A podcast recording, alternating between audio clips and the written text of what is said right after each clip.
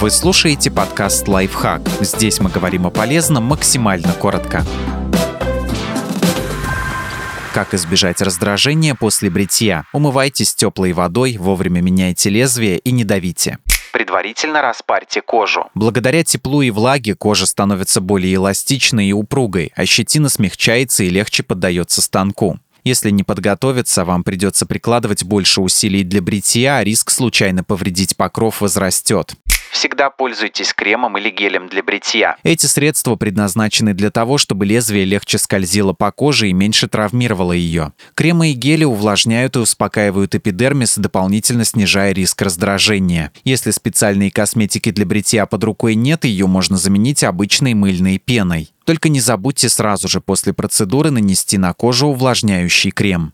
Вовремя меняйте лезвие на новое. Каких-либо строгих стандартов по поводу того, как часто нужно менять лезвие, нет. Ориентируйтесь на собственные ощущения при бритье, состояние режущей пластины, ее точно пора выбросить, если на ней появился налет или ржавчина, и рекомендации, которые дают производители бритвенных станков.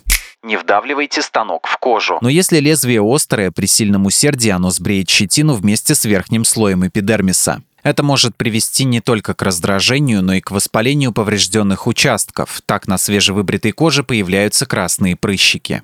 Не брейтесь против роста волос. Введите бритвой не спеша и осторожно в том направлении, в котором растут ваши волосы. Когда вы тянете лезвие в обратную сторону, вы грубо дергаете за волоски. Это приводит к раздражению кожи. Оно будет тем сильнее, чем более резко и торопливо вы работали станком.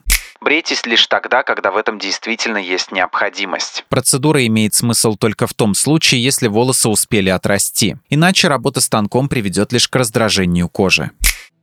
Подписывайтесь на подкаст «Лайфхак» на всех удобных платформах. Ставьте ему лайки и звездочки, оставляйте комментарии. Услышимся!